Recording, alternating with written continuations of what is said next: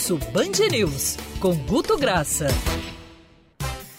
Agatha, antes da gente falar com o Guto Graça, só é, a propósito, a gente estava falando do cachorro que foi atropelado na Avenida Braz de Pina, eu lembrei do gato comentado ontem aqui no programa. Você, inclusive, fechou a reportagem para o Jornal da Band, estava toda chique lá ontem no Jornal da Band. Aquele gatinho, a princípio, né, a informação, o próprio Saulo tinha falado isso, muita gente imaginando que ele tinha sido jogado da ponte. Ontem, as imagens foram divulgadas pela Polícia Rodoviária Federal. O gato parece cair do motor de um carro pela imagem. Né? Não parece ter sido jogado. Talvez ele, ele estivesse por causa do frio ali dentro de um motor quente do carro e tudo foi levado. Alguns ouvintes até relataram coisas semelhantes ao longo do dia.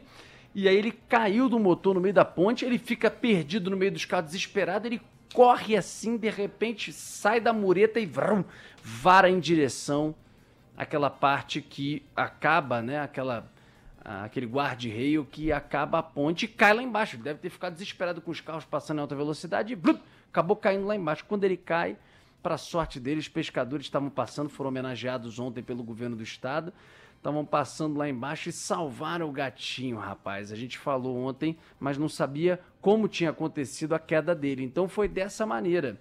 E muitos ouvintes se mobilizaram ontem também é, a propósito desse assunto, mandando mensagens para cá. Então, era mais para esclarecer e finalizar esse assunto, enquanto a gente tenta solucionar o outro assunto então, do cachorro que está lá atropelado. Tem novidade em relação a isso. A Secretaria Municipal de Proteção e Defesa do, do, aos Animais vai até lá para resgatar o cachorrinho Opa.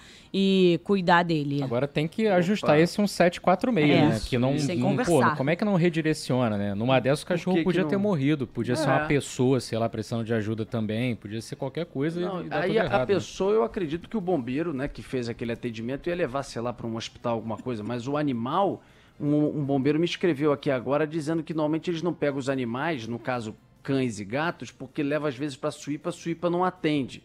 O que um bombeiro me escreveu agora aqui para o SMS, para o meu SMS. De qualquer maneira, eu não sei se isso tem acontecido ou não, mas quando alguém liga para um 746, se existe uma secretaria para isso, por que, que não repassaram? Tem que esperar entrar em contato com a Band News, a gente fala no ar, e aí vocês aí sim vão agir. Bom, de qualquer maneira, vão agir, né? Tô indo para lá para resgatar o cãozinho. É, tranquilidade geral dos ouvintes que estavam aqui inquietos, claro, e tentando achar uma solução. A gente vai ficar em cima desse assunto. Felipe Moura Brasil já está na área? Salve, ah, salve, Rodolfo Schneider, equipe ouvinte da Band News FM. Tamo junto, ficarei com vocês até o meio-dia. Valeu, Filipão. Bom dia para você, bem-vindo. Segue até o meio-dia aqui na programação. E Guto Graça, que monitora tudo que vai nas redes sociais, inclusive o gato de ontem bobando como assunto nas redes sociais, é, a baleia de agora de manhã, tudo que mexe com bicho, muitas vezes, né, Guto, tem grande repercussão nas redes sociais, né? Ô Rodolfo, a baleia você pode preparar que é estrela com potencial de estrela internacional nessa matéria maravilhosa aí que a Júlia Cariambá fez. É, é matéria com tração, as pessoas já estão compartilhando no WhatsApp, viu a baleia, as pessoas já estão censurando gente que foi tirar foto com a baleia, ou seja, já começa não só notícia, como o tribunal de, de, de punição e julgamento da, da rede social. É muito rápido, né? Já agindo. E chama atenção também quando você abre uma rede social do, do Rio de Janeiro, uma, duas, três, Rodolfo, e vai ver o volume, você tendo um volume absurdo de do, em relação ao, ao governador Dória, em relação aos jogadores do São Paulo e do Palmeiras. Aí você fala, cara, eu tô no Rio, eu tô em São Paulo. Aí você bota o filtro de novo e vê que continua. Ou seja, falei, às vezes a gente está meio, meio tão perdido que não sabe a quantidade de volume que vai vendo. Ou seja, se você viu muita coisa de jogadores do São Paulo e do Palmeiras na sua timeline, não estranhe, foi algo atípico nesse Rio de Janeiro, nesse começo de manhã, nessa madrugada, desse tipo de volume, Rodolfo. É, por causa do jogo ontem da Libertadores. Mas certamente, se a gente pegar aí as últimas 48, 72 horas, o assunto que predominou nacional e internacionalmente foi a questão do Afeganistão, né? A invasão dos talibãs, retomando Cabul, a saída dos Estados Unidos, aquelas cenas é, tristes e lamentáveis no aeroporto de Cabul, aquelas pessoas desesperadas tentando embarcar no avião, aquela imagem daquele cara que ficou agarrado e depois caiu quando o avião decolou. Um negócio assim, aquela foto de um avião onde cabem 100 pessoas, com 640 pessoas, todo mundo saindo desesperado, querendo fugir do Afeganistão. Esse assunto explodiu, né, Guto, nas redes.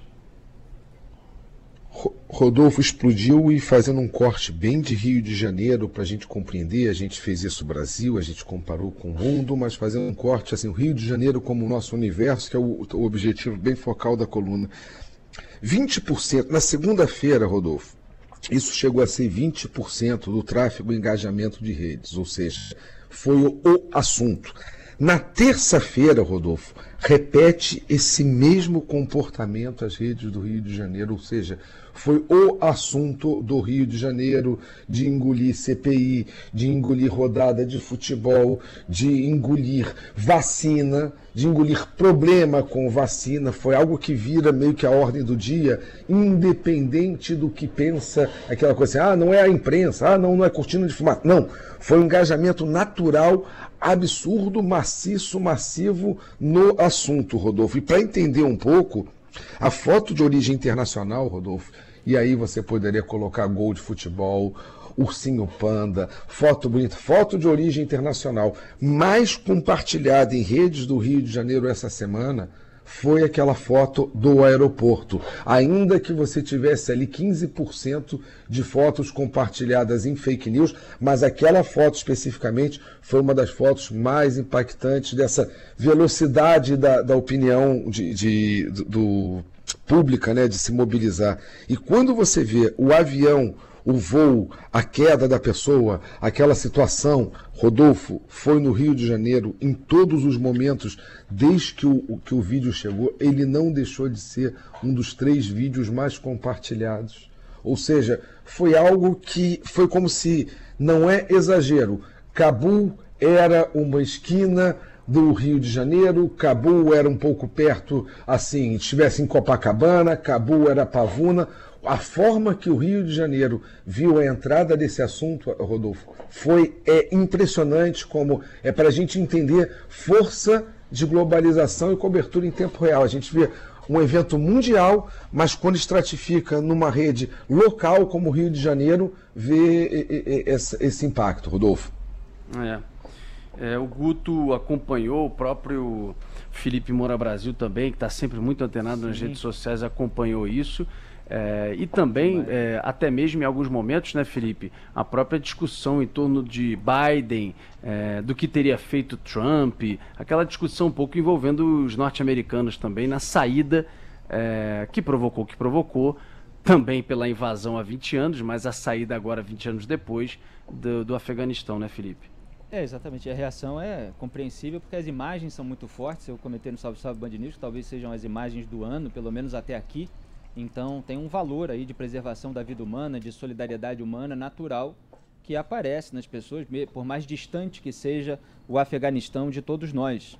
Agora, em relação à retirada de tropas americanas, escrevi anos atrás um monte de artigos a respeito disso, principalmente no caso do Iraque, mas já citando é, o caso do Afeganistão também. A retirada, ela abre caminho para os grupos terroristas. A retirada das tropas americanas do Iraque abriu caminho para o Estado Islâmico, apesar de todos os alertas que nós fizemos, que até o George W. Bush fez, com todos os erros que é, cometeu é, durante o seu governo, mas em 2007 você tem o um vídeo da declaração dele falando: ah, eu sei que muita gente em Washington gostaria que fosse retirado e tal, mas a retirada abriria espaço ali para os grupos terroristas e abriu.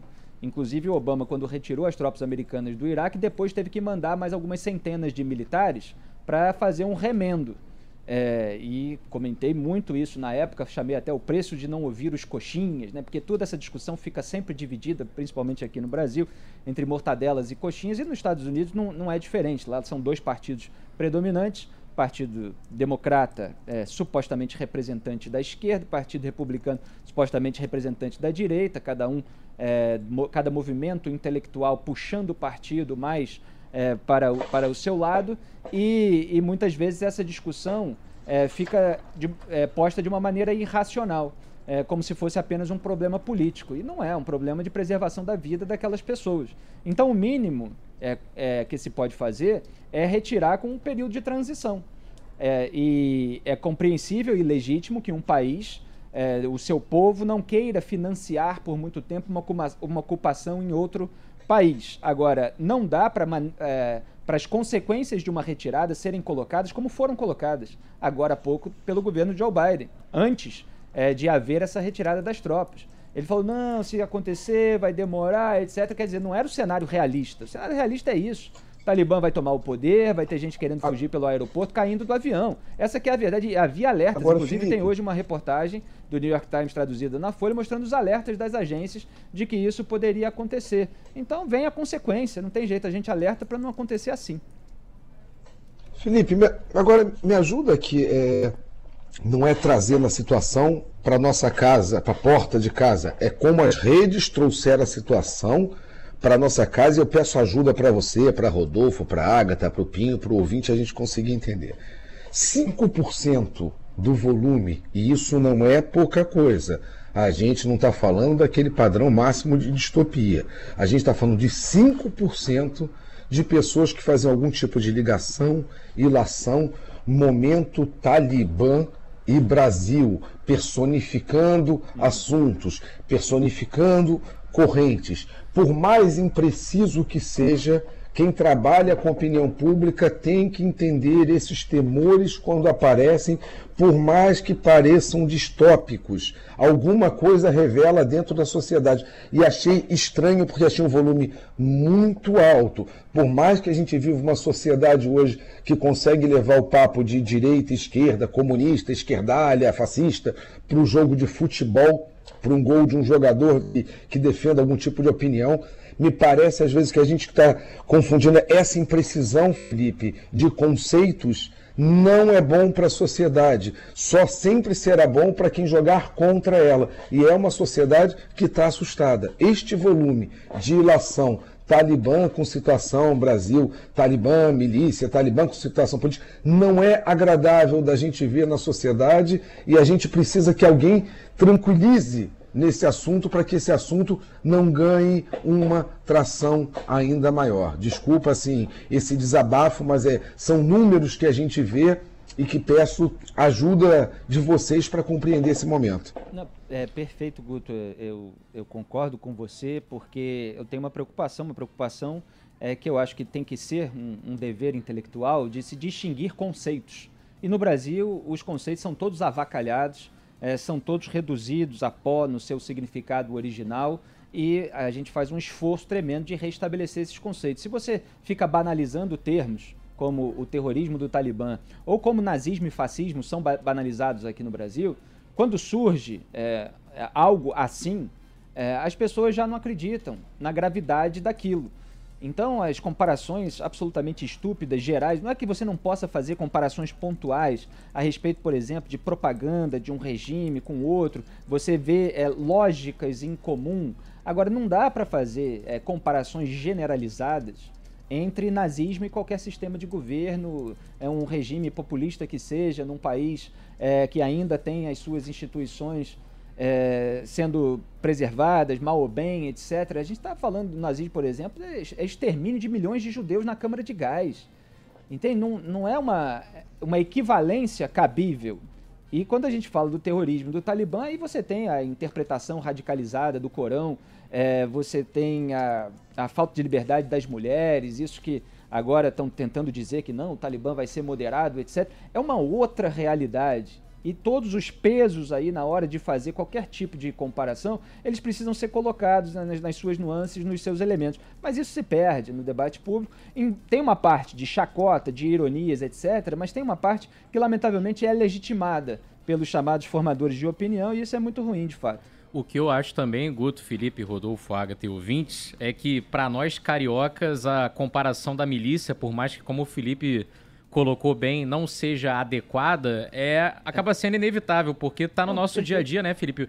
É, o, o, Talibã, nos momentos em que não esteve no governo do país, extraoficialmente, oficialmente, é, não, é, não, não vem ao caso do que eu vou falar, ele fazia assim, né? Ia controlando, principalmente no interior, o serviço de gás clandestino, Sim. limitava o acesso das pessoas à informação, à internet, etc. Então acho que o carioca ele já meio que se identificou, né, com, com, com a, com a população do Afeganistão pensando, pô, isso aí eu já vivi também. É, é, é, é exatamente Perfeito. como você colocou, com todo cuidado. No Sabe Sabe Bandidos eu falei sobre milícias, sobre tráfico de drogas e tal, mas não é traçar a equivalência. Sim. É isso que você está falando. Você tem algumas maneiras de financiamento e tal, e aí você faz aquela comparação pontual, é, sempre lamentando também aqui o que é a nossa realidade, domínio territorial por facções criminosas.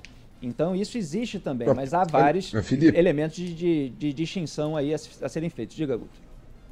Felipe, acho super interessante o que o, que o Pinho trouxe, claro. que o Rio de Janeiro teve, antes da gente fazer crítica do, da observação, 20% maior do, de, a taxa, digamos assim, o mood, o comportamento de humor com o assunto no Rio de Janeiro do que a média nacional. Aí você vai entender o que, que é esse humor que está inserido nesse assunto, que é um assunto de geopolítica, um assunto pesado, um assunto com tragédia, com, com morte, aí você vai querer entender.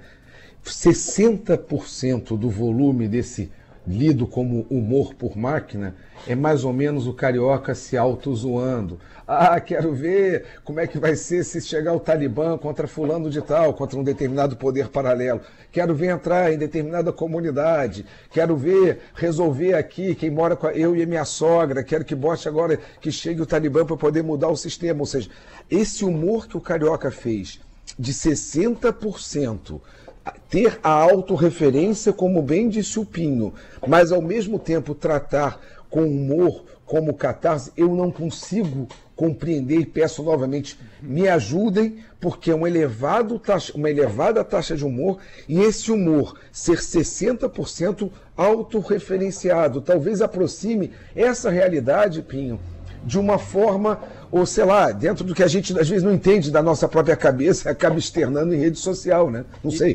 dividindo aqui. É o, o programa é em tempo real, feito com vocês, com os ouvintes, é dividido junto. Eu trago números, mas a opinião é dos nossos queridos e, e dos nossos ouvintes, por favor. Tem um ponto também, Pim, que é rir para não chorar, né? E eu acho que em muitos comentários desses, é, que são jocosos, é, tá uma crítica social, tá um temor é, de que a situação se agrave, tá um é, uma reflexão sobre a realidade terrível pela qual passam é, os brasileiros, que estão sob o jugo de facções criminosas, como a gente aponta todos os dias no programa. Pim. O que tem também, Felipe, é uma mudança no, no discurso do humor. Né? Eu, eu me recordo que a, a rede já se comportou em outros momentos, quando o tema foi terrorismo, até falando sobre atentados, por exemplo, falando, olha, não, ou até de declarações de políticos dizendo que iriam combater, desafiando o Estado Islâmico, e o pessoal fazia com humor, deixa eles lá, não, não vamos chamar isso para cá. Agora já é um humor desafiando, né? Deixa eles tentarem aqui. É, não sei se isso indicaria talvez um, uma, uma mudança no comportamento do carioca, até quanto à forma como ele visualiza a atuação dessas organizações criminosas. Terei que exercer meu papel aqui de é, broxante né, e de aquele estraga prazeres para acabar com essa conversa maravilhosa aqui com o Guto Graça, senão daqui a pouco, inclusive, o Flip Bora Brasil vai me dar um pé na bunda para eu ir embora. É isso. Querido Guto, um abraço para você até quarta-feira que vem. Obrigado pelas suas informações hoje. Abraços, beijos até quarta-feira ou qualquer edição extraordinária. Tamo junto. Um beijo.